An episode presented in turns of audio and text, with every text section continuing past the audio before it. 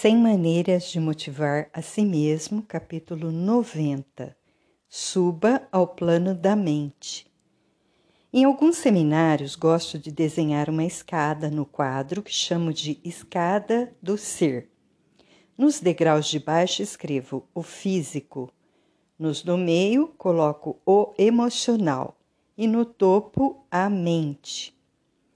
Podemos nos mover para cima ou para baixo nessa escada de acordo com a nossa força de vontade, embora a maioria das pessoas não saiba que tem essa opção. Ao subi-la, passando pelos planos físico e emocional e chegando à sua mente, você tem a oportunidade de ser criativo e de refletir profundamente. Pode enxergar possibilidades.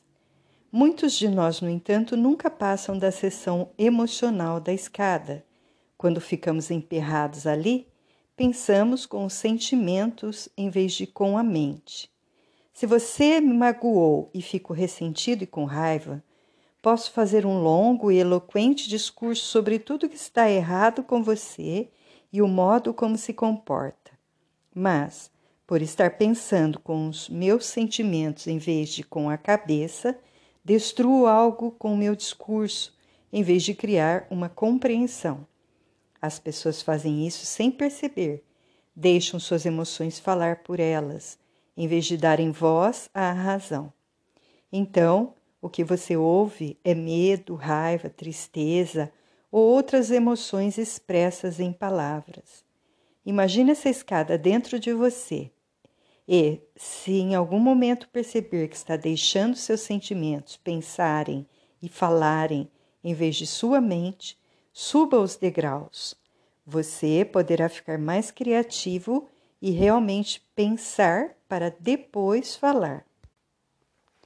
Como diz M. Fox, autor de livros inspiradores, o amor é sempre criativo e o medo é sempre destrutivo. É claro que você deve sentir emoções, mas na hora de falar, deixe sua mente guiar a conversa.